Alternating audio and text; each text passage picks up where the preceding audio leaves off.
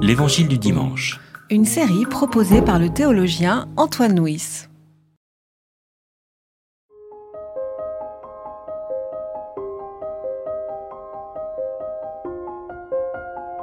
Des pharisiens vinrent lui demander, pour le mettre à l'épreuve, s'il est permis à un mari de répudier sa femme. Il leur répondit, Que vous a commandé Moïse? Moïse, dirent-ils, a permis d'écrire une attestation de rupture et de répudier. Jésus leur dit, C'est à cause de votre obstination qu'il a écrit pour vous ce commandement. Mais au commencement de la création, Dieu les fit hommes et femmes. C'est pourquoi l'homme quittera son père et sa mère et s'attachera à sa femme. Et les deux seront une seule chair. Ainsi, ils ne seront plus deux, mais une seule chair. Que l'homme ne sépare donc pas ce que Dieu a uni. Lorsqu'ils furent à la maison, les disciples à leur tour se mirent à l'interroger à ce sujet.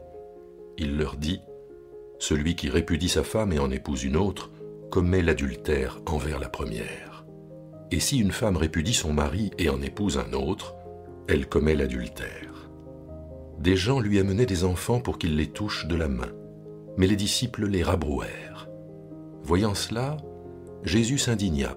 Il leur dit, Laissez les enfants venir à moi, ne les empêchez pas, car le royaume de Dieu est pour ceux qui sont comme eux.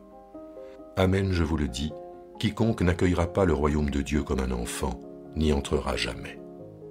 Puis il les prit dans ses bras et se mit à les bénir en posant les mains sur eux. Alors nous sommes donc dans cette partie de l'évangile de Marc où Jésus est dans sa montée depuis la Galilée à Jérusalem. C'est au cours de cette montée que, à plusieurs reprises, il annonce sa passion, et nous pouvons considérer que les différents passages de cette partie de l'évangile est une grande séquence dans laquelle Jésus déconstruit et reconstruit la théologie et l'éthique à la lumière de la croix. Alors, dans ce texte-là, il aborde la question de la conjugalité avec la répudiation, a-t-on le droit de répudier? Et puis, dans les deux récits qui, suivent, que nous étudierons les deux dimanches qui viennent, il abordera la question du pouvoir et des richesses. Pour commencer, quelques points sur la situation de la conjugalité à cette époque. Les mariages n'étaient pas des mariages d'amour comme de nos jours, mais ils étaient considérés comme des contrats. Alors, les fiançailles précédaient le mariage, et au cours des fiançailles, il était écrit comment allait se dérouler le mariage et qui paierait les frais du mariage, la dot que la jeune fille devait apporter, et le gage que le mari devait payer en cas de répudiation. Ce qui fait que plus tard, les possibilités de répudiation étaient assez courantes. Mais si le mari répudiait, il devait rembourser la dot et payer le gage qui était prévu à cet effet, ce qui fait que ça lui revenait assez cher, qu'il y avait peu de répudiation, et quand il y avait des problèmes dans le couple, euh, l'usage était plutôt pour le mari de prendre une seconde femme. Mais un des éléments euh, intéressants de ce, récit, justement par rapport à la répudiation, c'est que dans le dictionnaire, euh, la définition de la répudiation, c'est renvoyer une femme par décision unilatérale du mari. Et lorsque euh, Jésus et ses disciples se retrouvent chez eux, que les disciples interrogent euh, Jésus, ce dernier répond Celui qui répudie sa femme et en épouse une autre comme un adultère, ok, ça c'est compréhensible, mais il dit Si une femme répudie son mari et en épouse un autre, elle commet l'adultère. Or, qu'une femme répudie son mari, c'était quelque chose de, en tout cas d'impossible euh, à cette époque-là. Un peu comme si Jésus essayait de, de, décaler la question de ses disciples en disant pourquoi me posez-vous la question est-ce qu'un homme a le droit de répudier sa femme?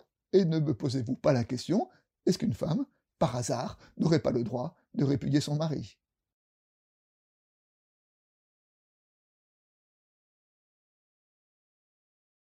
Ce qui est intéressant dans la réponse de Jésus, c'est que euh, il est interrogé sur la question de l'éthique, du droit. Hein. Dans quelles conditions a-t-on le droit de euh, répudier euh, sa femme hein? Qu'est-ce qui est bien, qu'est-ce qui est mal, qu'est-ce qu'on a le droit de faire, qu'est-ce qu'on n'a pas le droit de faire? Et Jésus répond en décalant la question, non plus sur le registre de l'éthique, mais sur le registre de, de l'anthropologie. C'est-à-dire qu'est-ce qu'un humain en ne répondant pas par rapport à la loi, mais en renvoyant aux questions de, au récit de création du monde. Et là, il convoque les deux premiers récits de création. Euh, le premier récit avec le verset qui dit N'avez-vous pas lu qu'au commencement Dieu les fit hommes et femmes? Et le deuxième verset qui dit C'est pourquoi l'homme quittera son père et sa mère et s'attachera à sa femme, ils formeront une seule chair, ce qui est le deuxième récit de création. Alors donc c'est autour de ces, de ces récits-là qui posent la réflexion sur la conjugalité. Donc au commencement, Dieu les fit hommes et femmes. Donc euh, Jésus pose la, la, différenciation sexuée au fondement de, de, sa, réflexion. Et d'ailleurs, ce qui est bien aussi le fondement de l'éthique. Le fondement de l'éthique, c'est quelle place est-ce que je laisse à l'autre différent de moi-même dans mon, dans mon environnement, et eh bien Jésus dit que d'une certaine façon, que dans cette, cette relation à l'autre, cette relation à l'altérité qui fonde l'éthique, eh ce qui est euh, à la base de cela, il y a la différenciation sexuelle, parce que un homme et une femme, c'est pas pareil, et comment l'homme euh, accueille et prend en considération la différence de la femme, et comment la femme accueille et prend en considération la différence de l'homme. Et puis l'autre verset, c'est pourquoi l'homme quittera son père et sa mère. Euh, le verbe important là-dedans, c'est quitter. Hein. Quitter, ça veut dire que euh, le couple n'est pas la reproduction de ce qui était fait avant, mais est la création d'une entité nouvelle. Hein. Et quitter son père et sa mère, c'est c'est défricher euh, les chemins euh, de la liberté, oser commencer euh, une nouvelle histoire. Donc voilà, donc Jésus pose la conjugalité autour de la différence de l'autre et autour de comment ensemble on construit quelque chose de nouveau. Ensuite, lorsque Jésus retrouve ses disciples et que il leur dit donc ce verset, hein, c'est pourquoi l'homme quittera son père et sa mère, et il ajoute ensuite ce verset que nous entendons régulièrement dans les liturgies de, mariage, que l'homme ne sépare pas ce que Dieu a uni. Alors, ce verset, certaines églises s'appuient sur ce verset pour, interdire le, divorce, sauf que dans le parallèle de l'évangile de Matthieu, Jésus envisage une possibilité de séparation lorsqu'il dit Celui qui répudie sa femme, sauf pour inconduite sexuelle, et en épouse une autre, commet l'adultère. C'est-à-dire que Jésus ouvre la possibilité de, répudier pour inconduite sexuelle. Alors, inconduite sexuelle, en grec, c'est le mot porneia. Qu'est-ce que ça regroupe? On ne sait pas très bien. L'infidélité, la violence, le mépris. En tout cas, ce que nous pouvons entendre, c'est que, que bah, Jésus prend acte que, parfois, oui, euh, euh, la séparation est inévitable. Simplement, il souligne que chaque fois qu'il y a séparation, eh ben, il y a échec du projet de Dieu pour le couple qui avait été formé. Ensuite, ce n'est peut-être pas un hasard si notre texte est suivi par cette séquence dans laquelle euh, Jésus accueille un enfant. Hein. Les disciples essayent de, de rabrouer les enfants, mais Jésus l'accueille et les bénit, comme s'il euh, reliait sa, réflexion sur la conjugalité avec la question de l'enfant. Bah oui, parce que parfois les conjugalités, euh, ça, ça fait des enfants.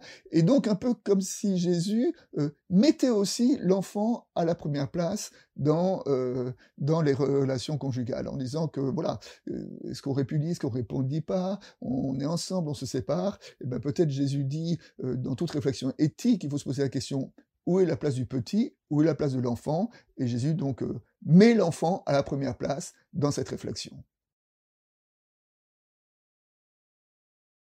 Comme euh, illustration, je voudrais revenir sur le verset C'est pourquoi l'homme quittera son père et sa mère, et mettre ce verset en association avec les travaux euh, du sociologue Emmanuel Todd, qui a travaillé sur les modèles familiaux dans le monde. Et il disait qu'il y a plusieurs façons de distinguer les différents modèles familiaux, et notamment, il y avait des modèles familiaux dans lesquels les enfants quittaient leurs parents au moment du mariage pour créer une entité nouvelle, et euh, d'autres modèles dans lesquels le fils restait euh, dans sa, chez ses parents, il y amenait sa femme, et avec sa femme, il vivait avec ses parents. Emmanuel Todd a, remarqué que euh, les pays dans lesquels les enfants quittaient leurs parents étaient le pays qui était plus souvent euh, sous des régimes euh, démocratiques. Il vous dire par là que quitter son père et sa mère, c'est défricher les chemins de la liberté. Et quand on prend goût à la liberté, eh bien, euh, on s'y habitue et on est moins prêt à avoir un gouvernement autoritaire, ce qui fait que ce verset, l'homme quittera son père et sa mère, est peut-être le verset le plus politique de la Bible.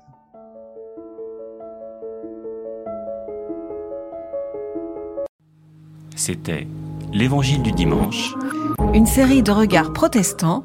enregistré par Antoine Nuis. Voix off, Dominique Fano-Renaudin.